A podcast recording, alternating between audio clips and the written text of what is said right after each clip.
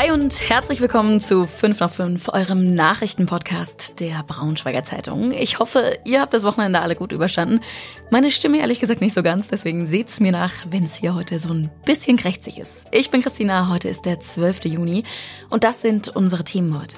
Gleich zwei Großbrände in Braunschweig und in Gifhorn. Anwohner entdecken einen menschlichen Schädel in einem Braunschweiger Hinterhof. Und Eintracht Braunschweig hat den neuen Trainer Jens Hertel vorgestellt. Und der verspricht attraktiven Fußball. Wir fangen jetzt einfach mal chronologisch an mit den Großbränden der Region. Gestern Nachmittag hat es nämlich schon den ersten Alarm gegeben. Der Aldi-Markt in Gamsen bei Gifhorn, vielleicht kennt ihr dieses Einkaufszentrum ja, da sind noch mehr Läden drin, stand in Flammen und zwar lichterloh.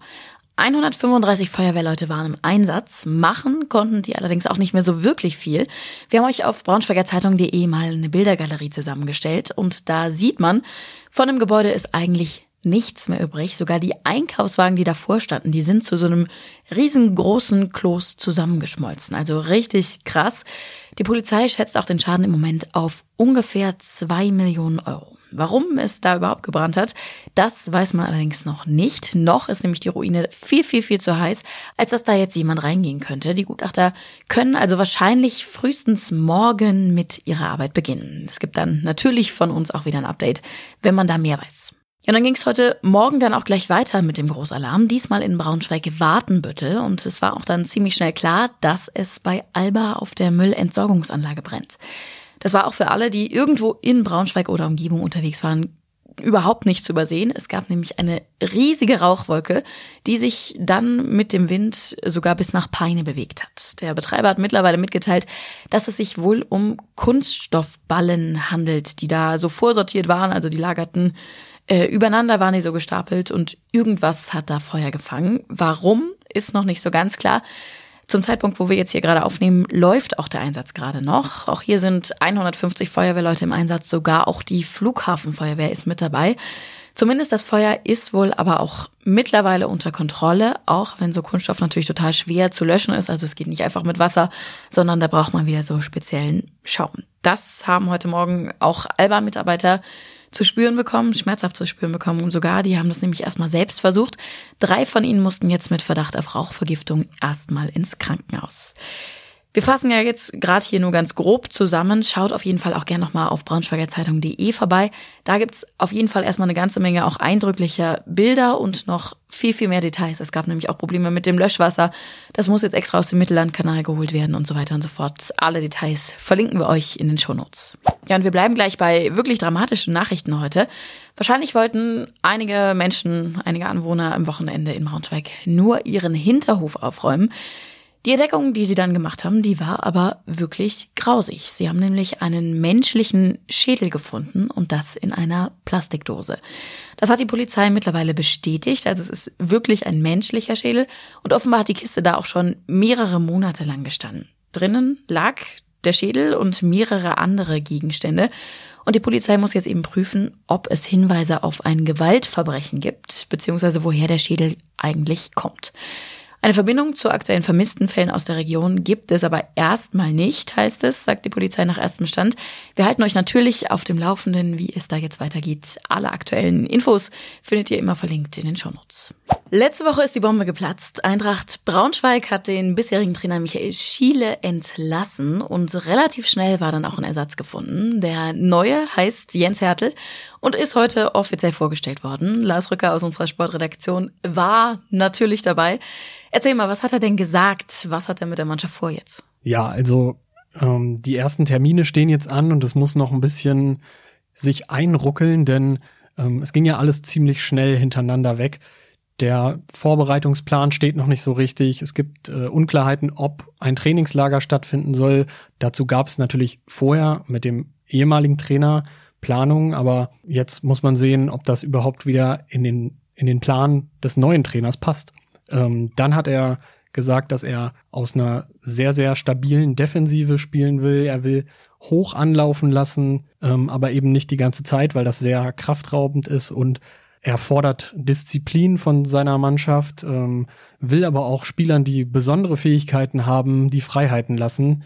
Und ähm, er hat auf jeden Fall einen guten Eindruck gemacht. Ich wollte gerade sagen, das klingt ja alles erstmal irgendwie total gut, aber man kann natürlich, oder man muss als neuer Trainer, glaube ich, auch immer viel sagen. Äh, du hast ihn ja jetzt heute mal erlebt.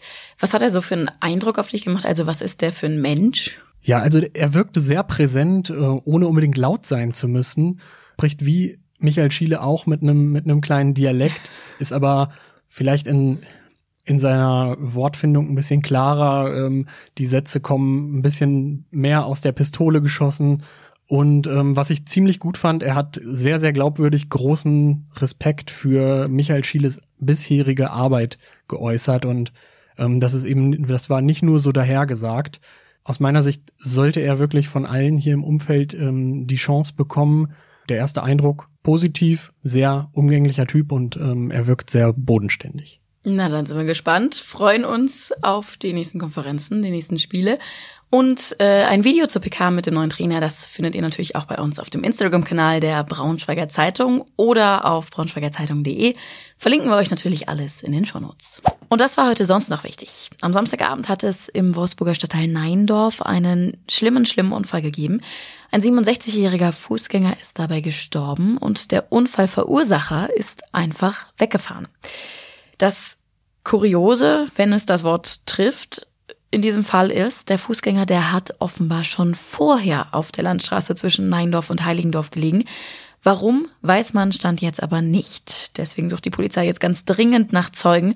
Also wenn ihr was gesehen habt, meldet euch bitte und gebt eure Hinweise da ab. Es gibt auch schon erste Vermutungen. Deswegen suchen die Beamten jetzt nach einem dunklen Passat-Variant. Also auch da, wenn ihr was beitragen könnt, meldet euch bitte bei den Beamten in Wolfsburg. Ich finde, das klingt auch schon wieder wie aus einer amerikanischen Serie. In Braunschweig hat jetzt ein Mann an der Museumstraße plötzlich eine Pistole gezogen und damit einen Mopedfahrer und eine Autofahrerin bedroht. Das Ganze ist Anfang Juni schon passiert. Die Polizei hat den Vorfall aber erst jetzt öffentlich gemacht. Auch hier werden ganz dringend Zeugen gesucht. Ob nämlich der Mopedfahrer überhaupt mitgekriegt hat, dass zwischenzeitlich eine Waffe auf ihn gerichtet war, das ist auch nicht ganz klar. Irre Geschichte, die Details äh, könnt ihr nochmal auf braunschweigerzeitung.de nachlesen. Verlinken wir euch ebenfalls in den Show Notes. Und jetzt hatten wir wirklich so viele schwere Meldungen heute mit ganz viel schlimmen Sachen und deswegen kommt jetzt noch meine persönliche Highlight-Story vom Wochenende.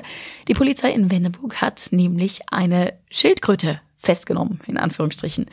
Die war gerade stiften gegangen bei ihrem Besitzer und wollte eine Straße überqueren und äh, ja, blöderweise kam dann gerade eine Polizeistreife vorbei, äh, ja, und hat den kleinen Kerl eingesammelt, festgenommen und erstmal ins Tierheim gebracht. Und über einen Social-Media-Aufruf ließ sich dann am Ende sogar auch noch der Besitzer wieder ausfindig machen. Also es hat ein Happy End in Wendeburg gegeben. Und damit sind wir sozusagen jetzt auch am Happy End unserer heutigen Folge angekommen. Ihr wisst ja, wenn ihr Fragen habt, Anregungen oder Kritik, schickt uns gerne WhatsApp an die Nummer in den Show Notes oder ihr meldet euch gleich über 5 nach 5 at funkemedien.de und wie immer, wir freuen uns natürlich über eure Bewertungen. Schönen Feierabend wünsche ich euch und bis morgen.